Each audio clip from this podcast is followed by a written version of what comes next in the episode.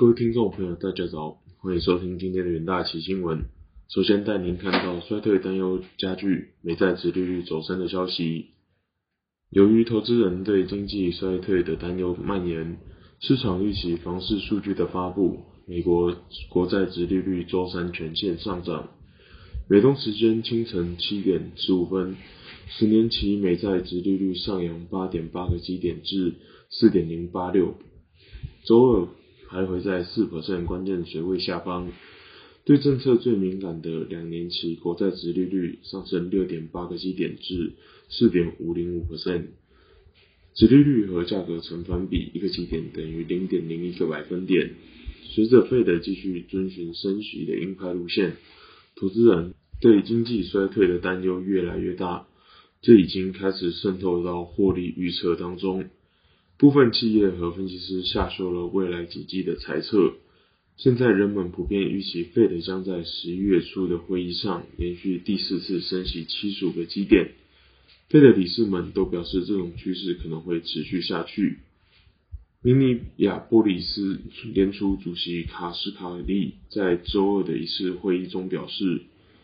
他认为没有理由不将基准利率推升至四点七五以上。以应对通膨，这种水准最后一次出现是在二零零六年的上半年。费德的其他理事将在周三发表讲话，并公布房屋公开工以及建筑许可的数据，这可以让交易员进一步了解美国经济的状况以及经济发展对消费者的影响。下一则新闻看到美国九月份新屋开工率下降八点一个 percent 的消息。根据美国人口普查局周三公布的数据显示，美国九月份新屋开工率降幅超过预期，其中集集合住宅下降十三点一个 percent。上月新屋开工率下降八点一个 percent，经季节性调整后年率为一百四十三点九万套。八月数据从前值一百五十七点五万套下修至一百五十六点六万套。经济学家预测年率为一百四十七点五万套。费的积极收紧货币政策以显著消减房市，大多数指标均跌至二零二零年春季第一波新冠疫情期间的水准。相较之下，其他经济部门如劳动市场，即使费德试图冷却需求，但仍表现出韧性。自三月以来，费德已将基准利率从将近零调升至三 percent 至三点二五 percent 的区间。目前预计联邦基金利率年底将在四 percent 的中间区间，通膨尚未出现实质回落的迹象。房贷利率甚至更高。根据抵押贷款银行家协会的数据显示。上周三十年期固定房贷利率平均为六点九四 percent，为二零零二年以来的最高水准，高于一周前的六点八一 percent。九月未来房屋建筑许可增加一点四 percent 至一百五十六点四万套。第二季住宅固定投资以两年来最大的速度下降，导致该区间国内生产总值连续第二季下降。在今年底之前，房屋建筑可能会处于一个不利的地位。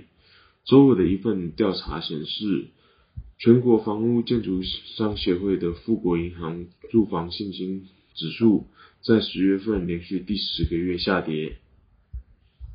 下一则新闻看到调高售价抵消销量下降，宝桥获利超出预期的消息。宝桥公司周三公布了上季获利和营收超过分析师的预期，因为较高的销售抵消了其产品需求下降。但这家泰的洗涤剂、全敏卫生纸和邦宝适纸尿裤的制造商也表示，预计汇损对二零二三财年业绩的影响将超过之前的预期。宝桥表示，他现在预测每股获利将处于之前持平。至四 percent 的区间的低端，宝桥第一季净利为三十九点四亿美元，和每股一点五七美元，低于去年同期的四十一点四一亿美元和每股一点六亿美元。净销售额成长一 percent 至两百零六点一亿美元，超过预期的两百零二点八亿美元。不利的外汇条件拖累营收下降六 percent。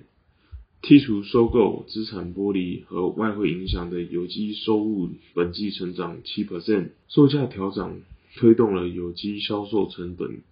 并削减了三 percent 的销售销量下降。因为部分购物者转而选择更便宜的替代品，为缓和成本上升，该公司一直在提高产品价格，但该策略一直在损害消费者对其产品的需求。导致过去两个财季销量萎缩。二零二三财年，由于外汇损失，宝桥的净销售额预计将下降一至三个 percent，低于之前预期的持平或成长。接下来进入听股期单元，首先看到荣钢期货。荣钢董事长近日指出，公司接单表现持续畅旺，来自包含航太、能源、油气等高值化产业。第三季接单占比超过了五十 percent，接单金额再创历史新高。目前在手订单已达到八个月以上，如电炉、VAR、ESR 皆处于产能满载状态。下一档个股期货看到南亚科期货，市场预期低润上升循环将延后至二零二三年下半年启动，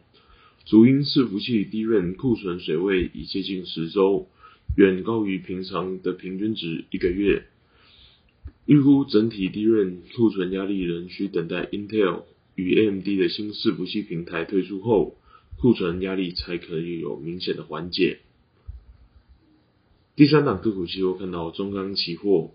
由于欧洲部分钢厂因能源价格飙涨而被迫停工，加上印度和中国钢厂推动检修与限产。全球钢材供给紧缩，而中国二十大本周登场，市场期待中国政府推出更多刺激政策，加强拼经济力道，有力带动用钢需求。以上就是今天的元大旗新闻，谢谢各位收听，我们明天的元大旗新闻再见，拜拜。